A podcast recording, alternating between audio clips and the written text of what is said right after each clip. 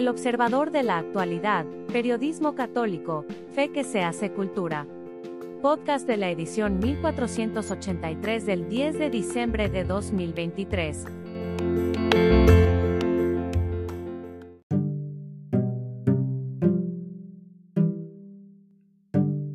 Editorial. Cuando la fe abre su corola. El acontecimiento guadalupano no es algo que fue sino algo que será, dijo alguna vez a El Observador el padre Eduardo Chávez. Lo que intuimos es que ese algo que será, tiene mucho que ver con lo que significaron las apariciones de la Virgen a San Juan Diego aquellos días, de diciembre de hace 492 años. En las primeras 100 palabras de la que Monseñor Peñalosa llama la primera poesía a la guadalupana, están contenidas todas y cada una de las claves del Nican Mopogua y del futuro de la nación. El poema repara en que las armas habían callado tras 10 años de la caída de Tenochtitlán. Es decir, había un ambiente que favorecía el mensaje de unión entre quienes habían guerreado sin tregua ni cuartel. Enseguida, se hace notar que dos son los receptores del mensaje, un natural de las tierras de Anáhuac y un recién nombrado obispo. Pueblo e iglesia. Finalmente, como las flores del Tepeyac, brota la corola de la fe. ¿Qué le dice este acontecimiento a los mexicanos frente al 2024? Que la violencia tiene que callar. La verbal y la física. Imposible que broten las flores diversas de la concordia, en el pedregal del odio y la división. Que el pueblo de Dios, no el pueblo tomado como rehén del populismo ramplón y arbitrario, debe ser el protagonista de su propia historia y que la fe se hará sólida cuando los mexicanos vean a María como la reina que nos conduce al tesoro de Jesús, el verdaderísimo Señor por quien se vive.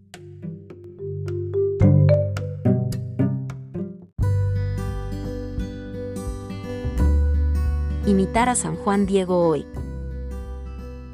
Por Mari Velázquez.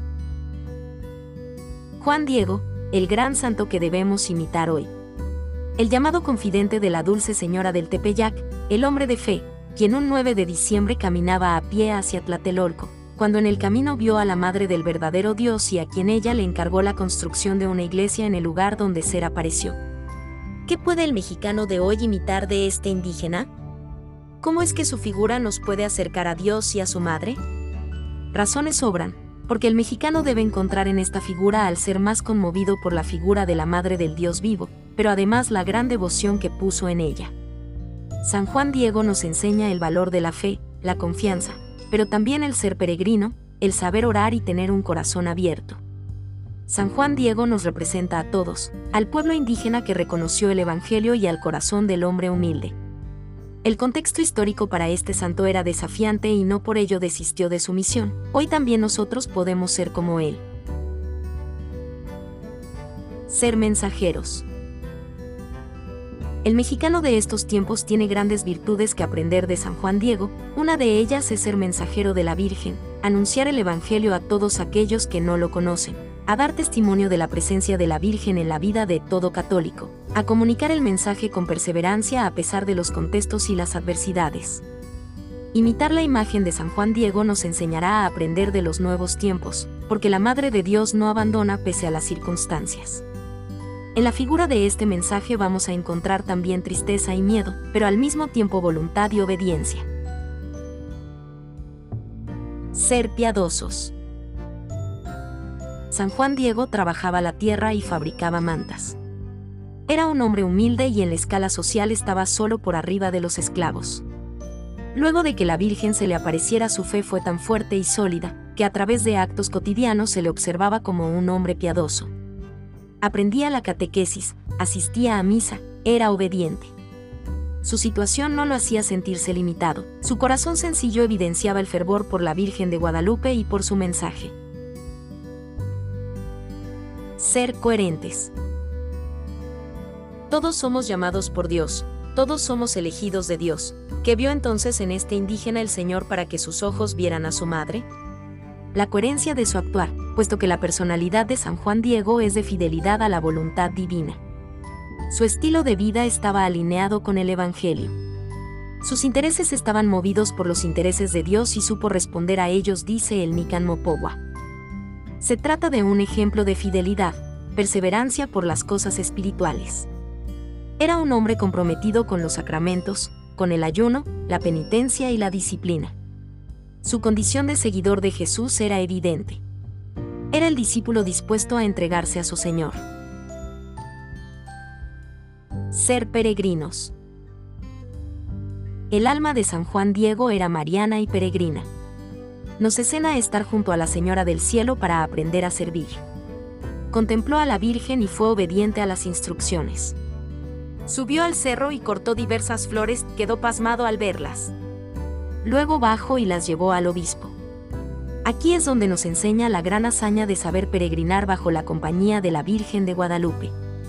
Era un orador de la gran historia que había vivido y no se cansaba de narrarla. Fue testigo de la santidad y la grandeza sin límites. Hoy, también podemos ser como San Juan Diego, la Madre de Dios también puede habitar en nuestro corazón. Seguir sus pasos y dejarnos guiar por la Señora del Cielo es la principal tarea para empezar a ser los nuevos San Juan Diego. También nosotros podemos encontrarnos con la doncella revestida de sol.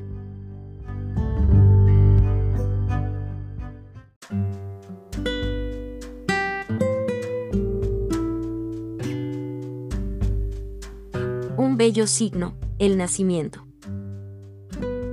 Por Monseñor Mario de Gasperín Gasperín, obispo emérito de Querétaro. Como signo bello calificó el Papa Francisco el nacimiento de Jesús, que los cristianos solemos representar en nuestros hogares en este tiempo llamado de Navidad. Las figuras de Jesús niño, de María y José, y de otros personajes bíblicos, como los pastores y los reyes de Oriente, toman posesión de nuestro hogar para convivir con nosotros. Ellos agradecen nuestra hospitalidad con sus gracias y bendiciones. Además, los datos bíblicos, como son el pesebre, la gruta, la nieve, la noche, la estrella, las luces, el canto, los ángeles y el entorno de pobreza y de calor familiar, contribuyen con su sencillez a penetrar la verdad de este acontecimiento sin parangón en la historia humana. Jesús es el único ser humano cuyo nacimiento fue anunciado con anterioridad. El romano pontífice quiere, en su escrito, ayudarnos a profundizar en este misterio de nuestra fe y aquilatar esta devoción tan entrañable para los cristianos, pero fácilmente minimizada o desvirtuada. Nos invita también a recobrar esta tradición cristiana donde se hubiera perdido o venido a menos. La representación nació con los hijos de San Francisco, y el pueblo devoto la acogió con fe y entusiasmo. Así, la Iglesia la puso a disposición de todos los fieles, buscando con ello impulsar la devoción a tan sublime misterio. El Hijo de Dios, por obra del Espíritu Santo, se hizo hombre en el seno de la Virgen María, para la salvación de nosotros los humanos. En el contexto en que este inaudito misterio se realizó, se resaltan las virtudes de la familia de Nazaret, la humildad, la paciencia, el sufrimiento callado, el amor maternal y paterno, el servicio eficaz y el triunfo del amor, la disposición de los pastores de adorar al recién nacido y la audacia de los sabios de Oriente al emprender camino tan azaroso para venir a reconocer y adorar, con sus dones, en el recién nacido al Salvador universal. Todos estos personajes y elementos están a disposición del plan maravilloso de Dios de enviar a su Hijo al mundo, para compartir nuestra raza pecadora, purificarla y así reintegrar el hombre y el universo al Padre, su origen y destino final.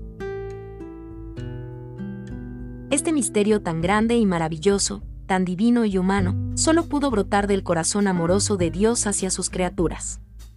Es, por tanto, para el hombre de todas las edades y épocas un desafío a su amor y a su fe. Solo puede hacerlo de dos maneras, o cayendo de rodillas y adorando al recién nacido, o generando sospechas de competencia y hostilidad. El anciano Simeón se lo anunció a María. Este niño está puesto, por Dios, para que muchos caigan o se levanten, como signo de contradicción. A los pocos días el rey Herodes encabezará la lista de los perseguidores.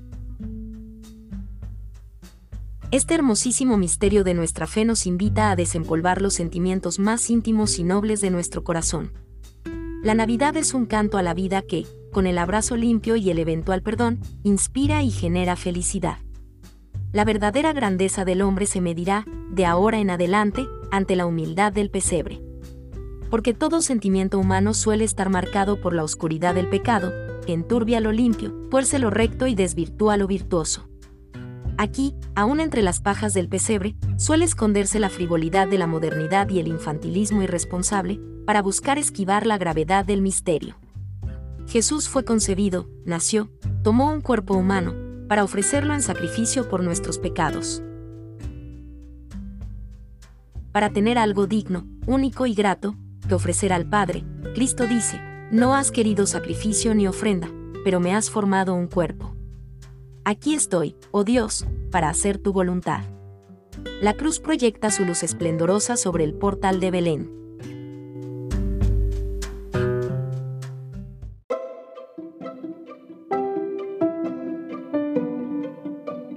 Gracias por escucharnos. Si le gusta nuestro material puede ayudarnos a seguir, puede donar en nuestro sitio o suscribirse. Visite en la web elobservadorenlinea.com.